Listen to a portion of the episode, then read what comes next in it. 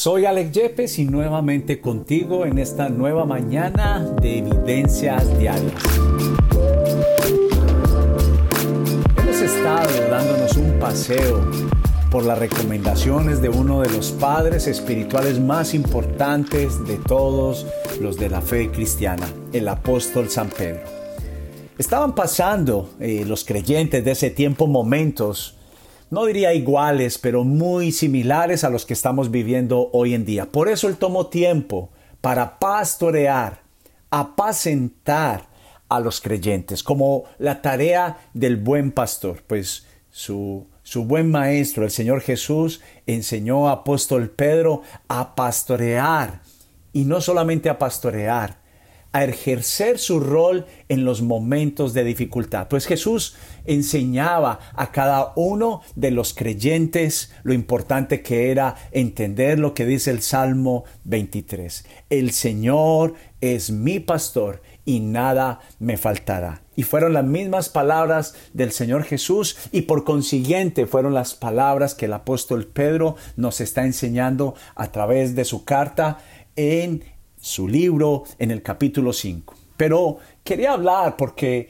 de todos estos cuatro principios que hemos vivido esta semana, que hemos eh, escuchado, es importante entender que estos cuatro fueron para un propósito, el de la humildad, el de confiar, el de estar alertas y estar firmes, están basados en el versículo 10 donde dice, es su bondad Hablando de Dios, Dios los llamó a ustedes para que participen de su gloria eterna por medio de Cristo Jesús. Cuando está diciendo participen de su gloria, está hablando de la paz, de la confianza, de la seguridad de que el Señor es tu pastor y absolutamente nada te va a faltar. Dice, después de que hayan sufrido por un espacio de tiempo, por un poco de tiempo, todos, cada uno de nosotros hemos tenido días, meses, temporadas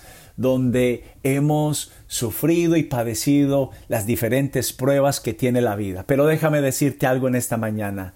Nada sucede con Dios sin un propósito. Y yo soy alguien enamorado de los propósitos. Y ese propósito también se llama proceso hay un proceso y yo soy alguien que doy fe. Que yo muchas veces dije, Señor, ¿por qué tan lento? ¿Por qué pareciera ser que no me escuchas? Yo te amo, yo te sirvo, yo vivo para ti, confío en ti, pero no respondes a mis oraciones. Y he recibido por convicción que sí fue lento, pero ahora puedo confesar y dar fe que es seguro ha sido seguro este fundamento en mi vida. Entonces déjame decir por qué el apóstol Pedro era necesario pasar por diferentes pruebas, por diferentes circunstancias y por qué es necesario estar firmes en la fe. Él dijo lo siguiente, pues a su debido tiempo Él los va a restaurar, número uno, los va a sostener, número dos, los va a fortalecer, los va a hacer más fuertes, van a ser como la palmera. Y número cuatro, los va a afirmar sobre un fundamento sólido. A Él sea todo el poder para siempre. Amén. Entonces, el apóstol Pablo también dijo, las aflicciones de este mundo no son comparables a la gloria venidera. Y quiero darte el siguiente ejemplo y es muy fácil de entender. Es como la mujer que está en dolor de parto. Hay un grandísimo dolor, está pasando por ese proceso, por esas contracciones. Eh, yo le llamo también como un momento de ser esa banda que se estira, se estira, se estira y pareciéramos que nosotros fuéramos esa banda que está a punto de reventar.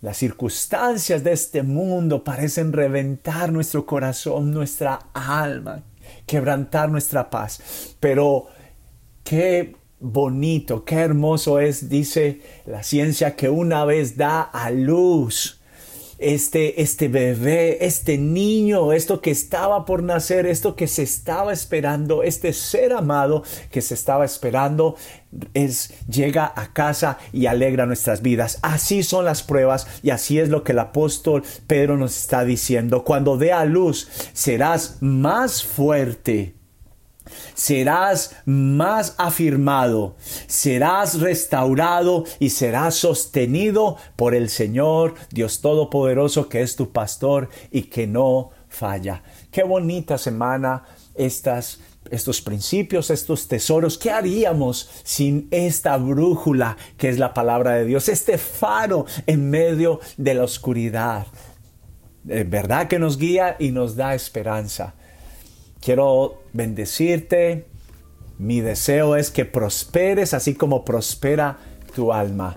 Que Dios te bendiga mucho y que tengas una semana llena del fortalecimiento y de la claridad de Dios para ti y tu familia en tu corazón. Muchas bendiciones.